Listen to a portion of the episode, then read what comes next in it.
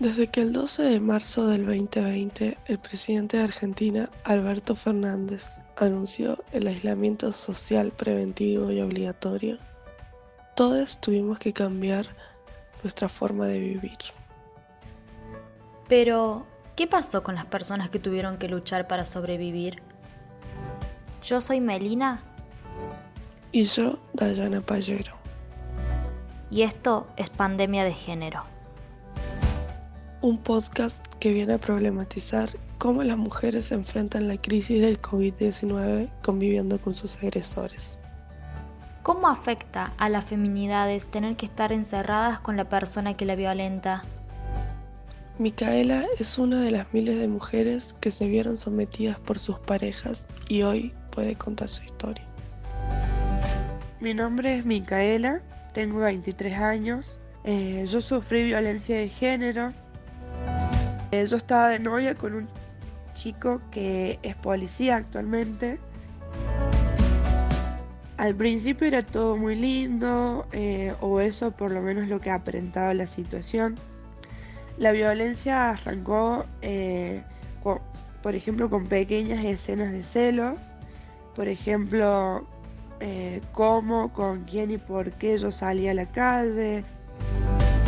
Simplemente el hecho de que yo me demorara 10 minutos eh, más tarde después de mi cursada o de mi trabajo, eso era eh, el pie de, que él ya discutiera conmigo. Eh, la violencia de género física arrancó más o menos en junio del 2019.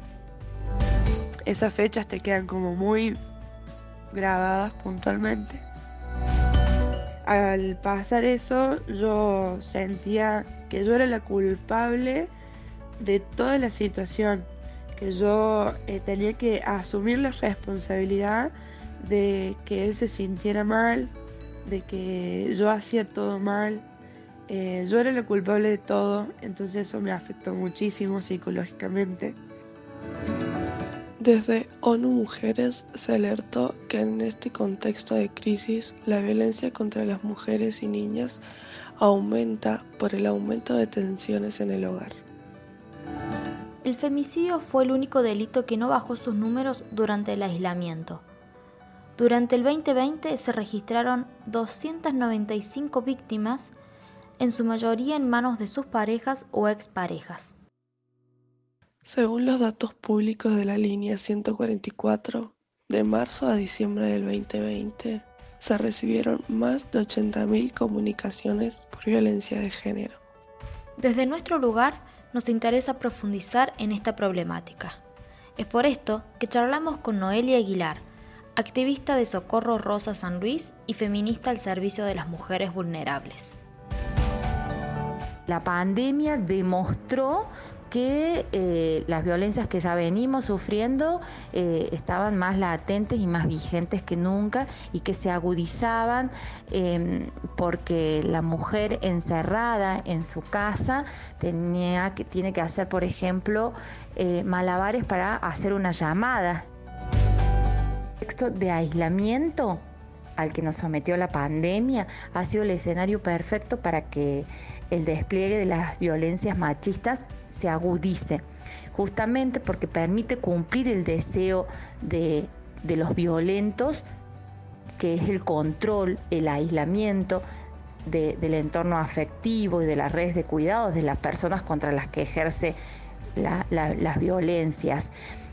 Y, ahí vemos que como el violento busca controlar, dominar a la víctima, ese aislamiento social, preventivo y obligatorio al que fuimos sometidas al inicio de la pandemia y que aún ahora se mantiene en menor, con menor restricciones, pero sigue estando presente, eh, fue eh, el, el, escenario perfecto para que desplegara con mayor virulencia todas las violencias la persona machista, el, violento sobre, sobre la mujer en este caso, y ahí encuentra la concreción de ese deseo masculino amplificado, que someternos, anularnos socialmente. Y eso lo pudimos observar nosotras y nosotros, las y les socorristas, cuando recibíamos los llamados al inicio de la pandemia. De la cantidad de llamados al 144, el 98% de las personas que se comunicaron eran mujeres y el 90% afirmó haber sufrido violencia doméstica. Pero, ¿qué pasa cuando finalmente las mujeres van a una dependencia policial a denunciar? Muchas de las comisarías aún no están capacitadas para atender este tipo de denuncias. En algunas oportunidades, las mujeres han sido ignoradas, maltratadas e incluso se les ha negado la posibilidad de denunciar. Micaela nos cuenta un poco sobre las dificultades que ella tuvo que pasar para lograr denunciar a su agresor. Después de un año aproximadamente, que fue en junio del 2020, ya estábamos en pandemia, eh, yo estaba acá en mi casa con un grupo de amigues y llega él y llegó un poco tomado y bueno, empezamos a discutir, empezamos a, a tironearnos otra vez, él me pegó otra vez, mis amigos lo sacaron, la policía llegó re rápido, eso sí. Hablo con un policía que había venido, me acerco para que yo me pudiese acercar a la comisaría a hacer la denuncia. No me querían tomar la denuncia porque decían que yo tenía alcohol en sangre. Entonces yo pido ahí que me hagan un test de alcoholemia para, para que ellos consten de que yo estoy consciente y de que yo quiero hacer esa denuncia. Y ellos me decían que no, que me vaya a mi casa, que me vaya a descansar y que al otro día volviera a hacer la denuncia. Yo sé que al otro día iba a ir y no me iban a querer tomar la denuncia porque ya era tarde. Así que me planté, les dije que no, que ellos me tenían que tomar la denuncia, que era un derecho mío y de que una obligación de ellos. Me dice, bueno, te vamos a tomar la denuncia, eh, ganaste por caprichosita, me decían. Dice, pasa por acá y cuando yo paso a una oficina, eh, los policías me, me retienen, me empiezan a sacar el celular, me empiezan a, a a decirme que me saque los anillos, la, cadena, los aritos. Y uno se siente muy chiquito en ese momento, rodeado de cinco policías. Y ellos me dijeron que yo había faltado el respeto a la autoridad, que yo había insultado a la autoridad y que por eso ellos me iban a retener 24 horas. Y si tienen la oportunidad de hacer la denuncia, algunos casos quedan encajonados, los y las jueces no las toman en serio y las medidas de restricciones y botones antipánico no suelen ser suficientes. Debido a todas estas malas experiencias y la vulnerabilidad a la que se ven expuestas las sobrevivientes de violencia, se han creado numerosas redes de mujeres que acompañan en este difícil proceso. Cecilia Bettervide es parte de la asociación Lelikelum, la cual ayuda a las mujeres víctimas de violencia y nos cuenta un poco sobre estas dificultades. Nos encontramos muchos policías, muchas, muchos varones policías, muchas mujeres policías, no son para nada empáticos con la situación de las mujeres, intentan una exposición, porque hacer que la mujer haga una exposición implica y queda ahí en cambio, se hace una denuncia, hay que hablar con el juez, hay que hacer un informe y mandarlo. Es más trabajo. Eh, después también vemos que a veces hay eh, limitantes concretos. Eh, sabemos que es verdad que a veces la policía no tiene nafta ni para ir este, a, llevarle a notificar al agresor de una orden de detención. Nos encontramos con muchos policías que no son para nada empáticos, que revictimizan a la mujer, que la maltratan, que que relativizan la situación, eh, o sea, que no, no, le dan crédito a la mujer lo que está diciendo, que la tratan mal, etc. Creemos que esto tiene un rol muy importante la ley Micaela, ¿sí? la capacitación de la ley Micaela, que es obligatoria, eh, que en realidad se ha dado virtual la ley Micaela.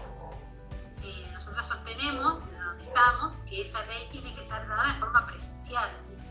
Y después en la justicia también nos encontramos con la misma situación Gracias a personas como Cecilia, mujeres como Micaela pudieron sentirse acompañadas y seguras a pesar de este sistema que vulnera sus derechos. Una persona que la verdad fue de gran apoyo. Eh, esta persona, esta mujer, eh, para mí es una mujer de oro. Eh, fue ella la que, la que me ayudó a, a hacer esta otra denuncia, la que sigue mi caso, la que está al pie del cañón, la, todo. Vinimos a mi casa, ella sacó fotos, eh, buscamos las denuncias que yo había hecho anterior, las denuncias y las exposiciones, porque había, había veces que no, no me querían tomar denuncias. Eh, y nos fuimos a la comisaría y ella habló por mí, ella dijo que yo tenía que hacer la denuncia, se volvió a reabrir mi caso porque había quedado todo en stand-by. Y fue que me dieron el botón antipánico que lo tengo hasta el día de hoy. Si bien las asociaciones son clave en el acompañamiento de estas mujeres, la realidad es que ellas están compensando la falta de un actor clave, el Estado. Son urgentes las políticas públicas que garanticen la vida de las mujeres. Es necesario que se cumpla la ley Micaela para que las mujeres no la pasen mal durante el proceso. Y es necesario para eso un compromiso de los órganos públicos correspondientes. Si bien la pandemia exacerbó todo esto, la realidad es que la problemática existe desde antes y por eso es necesario declarar la emergencia nacional en violencia contra las mujeres.